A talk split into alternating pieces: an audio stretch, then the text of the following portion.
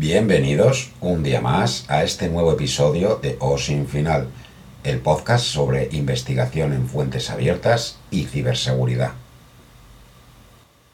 En este nuevo episodio vamos a hablar del navegador Firefox y de sus extensiones o complementos que podremos utilizar. Empecemos. Muy bien, vamos a hablar sobre el navegador Firefox, que todos conocéis, y de lo que son las extensiones o complementos. Muchos de vosotros ya los conoceréis y para el que no, vamos a intentar hacerlo de una manera más didáctica. Primero de todo, ¿qué es un complemento o una extensión? Es una forma de hacer nuestra navegación un poco más personalizada. Son unos subprogramas, podréis llamarlos así, creados por los propios desarrolladores del navegador o por gente ajena que nos facilitan muchas de las funciones, como podría ser el momento que quiero capturar una pantalla de la página web que estoy viendo, eh, si quiero con un simple clic saber todos los correos electrónicos de contacto que figuran en esa pantalla, o como veremos en otras extensiones que os explicaré, para darnos un poquito más de seguridad en la navegación. Os estaréis preguntando cómo se instalan estos complementos. Sencillo. Si tenemos nuestro navegador Firefox abierto, arriba a la esquina superior derecha veréis un símbolo con tres rayitas. Si pulsamos se nos abre un submenú y tenemos que elegir la opción Otros complementos, que tiene un icono que es parecido a una ficha de un puzzle. Si damos ahí, se nos abrirá una nueva pestaña en la que ya podemos acceder al buscador de estos complementos y eh, podemos ver información sobre ellos o simplemente a que se, cómo se quién lo, quién lo ha desarrollado, qué funciones tiene y la opción de instalarlo lo que al instalarlo veremos cómo se nos abre a la derecha del navegador un símbolo o un icono de este complemento que hemos instalado y al que podremos acceder ya desde, esa, desde la pulsación en ese icono. Pues bien, ahora que sabemos que es un complemento o una extensión, que por cierto otros eh, navegadores buscadores como puede ser navegadores, mejor dicho, como puede ser Google, también tienen los suyos. Eh, o el mismo Microsoft Edge también tiene los suyos. Muchos incluso se comparten entre todos los navegadores, no hace falta que sea uno específico. Pero si hablamos específicamente de Firefox es porque para mí personalmente es un navegador que me ofrece mucha seguridad y mucha versatilidad. Ahora que ya sabemos, como he dicho, eh, dónde acceder a estos complementos y buscarlos, voy a daros un listado de los unos pocos que yo creo que son importantes, que nos darán un poquito de seguridad o que incluso nos facilitarán nuestras investigaciones OSIN. También deciros que podéis buscar por vosotros mismos, indagar y quizá encontréis alguno que os sirva para vuestro trabajo o alguna función que queráis específica. Empecemos con uno en particular, con uBlock Origin. De todas formas, eh, como siempre os recuerdo, os dejaré los enlaces incluso para estas extensiones en las notas de este podcast y en el blog osinfinal.blogspot.com. uBlock Origin. Digamos que es un bloqueador de publicidad, incluso de vectores de ataque. ¿Qué significa esto? Eh, si nosotros lo tenemos activado, tenemos esta, esta extensión instalada, nos da un plus de seguridad. Evita que se nos filtre publicidad, que las páginas que visitemos capten información sobre nosotros para utilizarla con fines publicitarios o incluso muchas veces en vectores de ataque de algún tipo de hacking. Eh, la verdad que es muy recomendable, yo lo tengo instalado y nos da eso, un poquito más de seguridad. uBlock Origin otra extensión, por así llamarla, muy recomendable y que nos va a ayudar bastante es StartMe. StartMe eh, es un, eh, digamos que agrupa todos nuestros favoritos o marcadores. Sabéis que cuando estéis visitando una página os interesa mucho y queréis guardarla para acceder rápidamente a ella o no tener que volver a buscar cómo había llegado yo a esta página, las guardamos como favoritos o como marcadores en la barra de herramientas.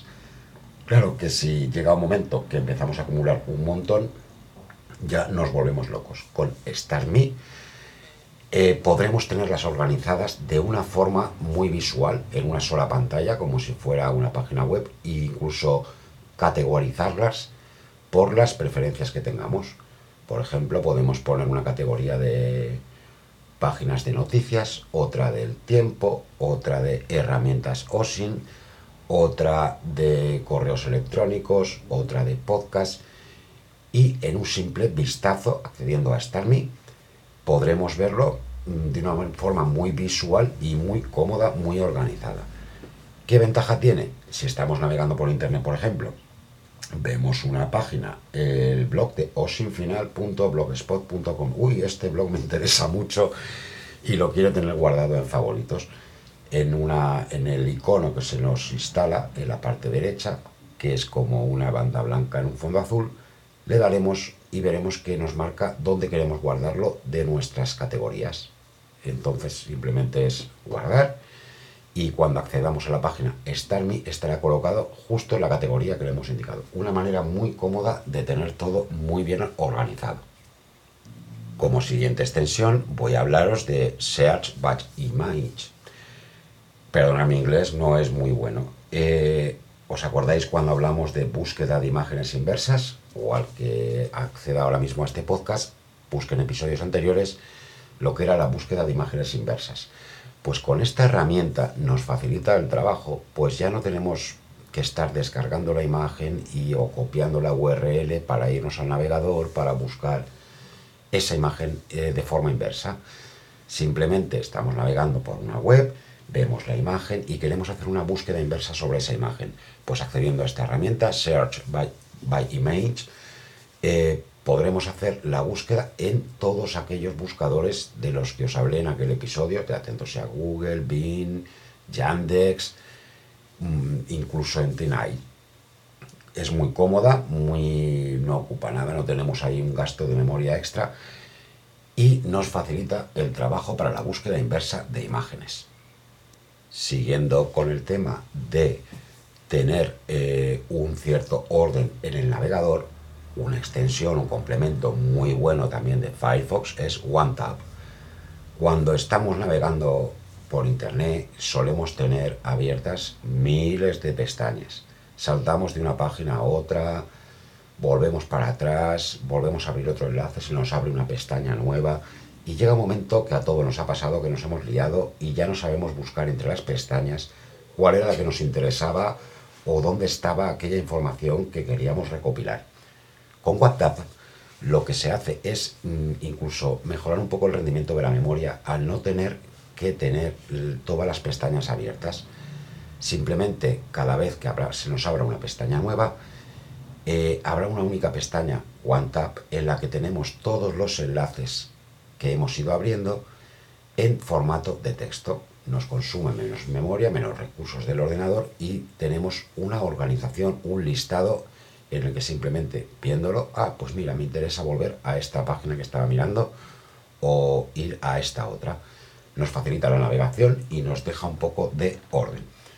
Si tenemos el escritorio de trabajo ordenado, ¿por qué no vamos a tener el escritorio de la pantalla del ordenador también con cierto orden que nos facilite el trabajo y que nos haga las cosas un poquito más cómodas? OneTap, una opción como complemento bastante buena.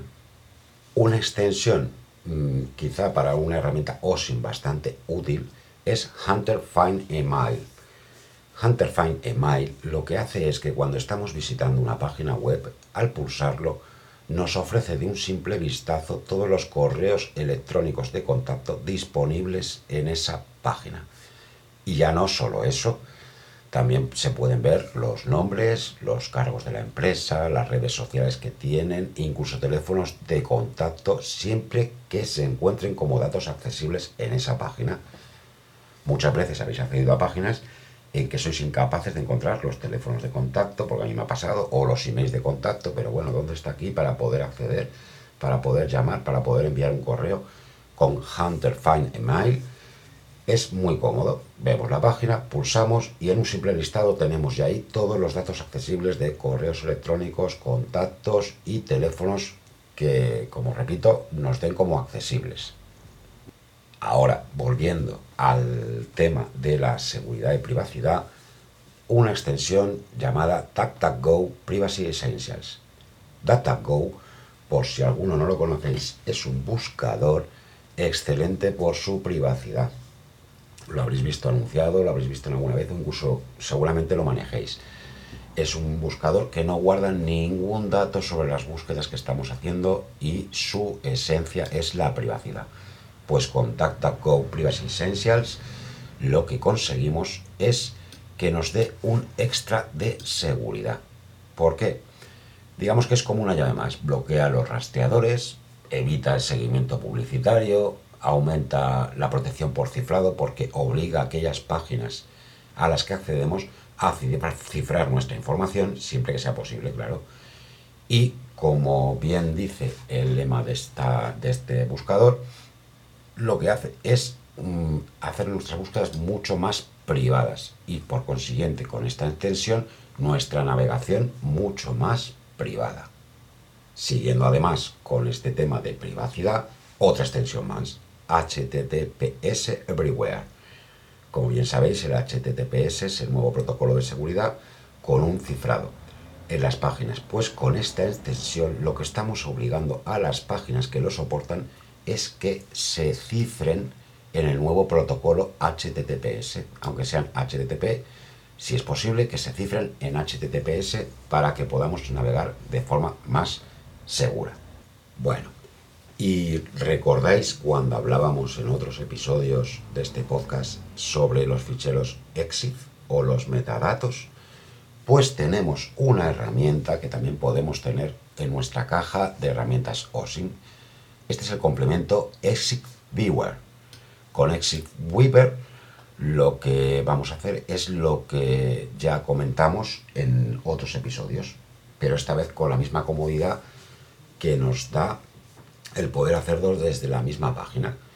Eh, simplemente lo que estamos viendo, una imagen o cualquier dato, porque recordar que los, los metadatos se pueden guardar en muchos tipos de archivos, con Exit Viewer si hay metadatos visibles, simplemente cliqueando sobre él, sobre, en la página que estemos viendo, cliqueando sobre esta extensión, podremos acceder directamente a todos esos metadatos.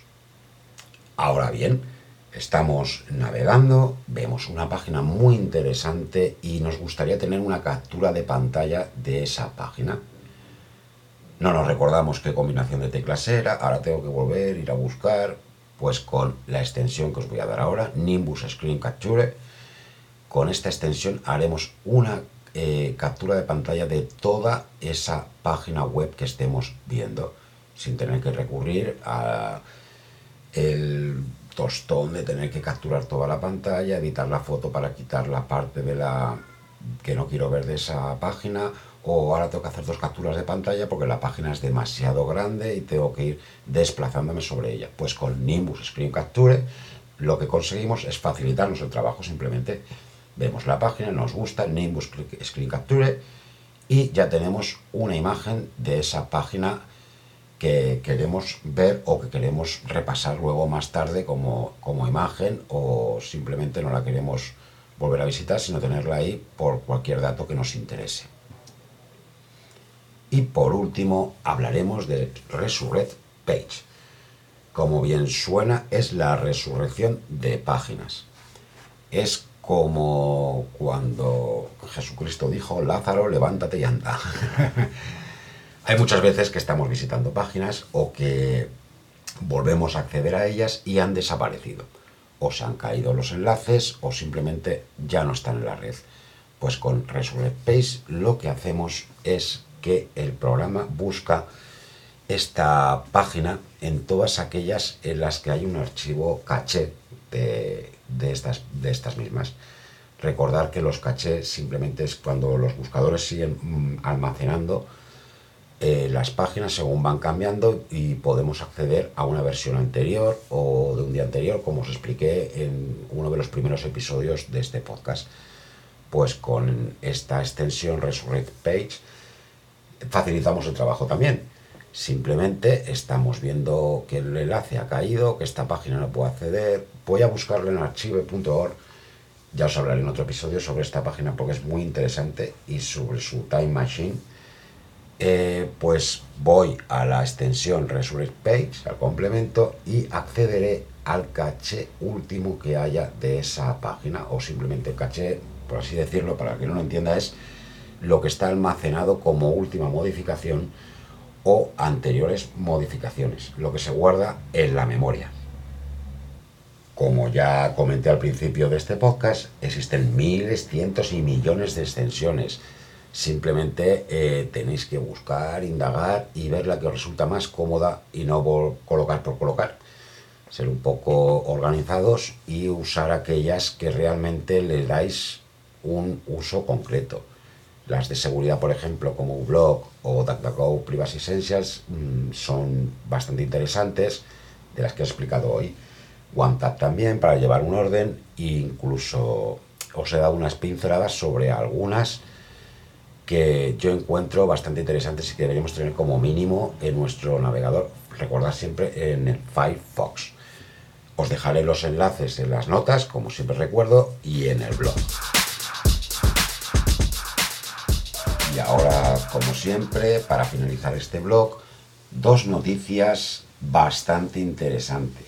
Como bien sabréis, esta semana ha saltado a la palestra el que eh, Facebook ha dado, ha habido una brecha de seguridad y se han publicado más de 533 millones de cuentas se ve que esto ya pasó hace un tiempo, pero Facebook entendió que no era una brecha de seguridad mm, muy esencial. No sé qué rangos debe tener esta empresa mm, para valorar esto. Pues bien, eh, como bien sabréis, otras veces hemos hablado, siempre ha habido brechas de seguridad y se publican correos electrónicos y ya sabemos acceder para comprobar si nuestros datos están, eh, han sido vulnerados pero en este caso se han publicado hasta teléfonos, teléfonos particulares de la gente que los tenía en sus cuentas de Facebook. Esto ya es un poco más grave, incluso eh, he leído en la prensa que incluso en estas brechas de seguridad, en estos listados, ha aparecido incluso políticos españoles como Pablo Iglesias o eh, Abascal. Sus teléfonos porque estaban en Facebook. Pues bien, eh, no os preocupéis porque si queréis comprobar si vuestro teléfono figura en uno de estos listados de esta brecha de seguridad de 533 millones de datos de personas, de usuarios, ya sabéis hacerlo.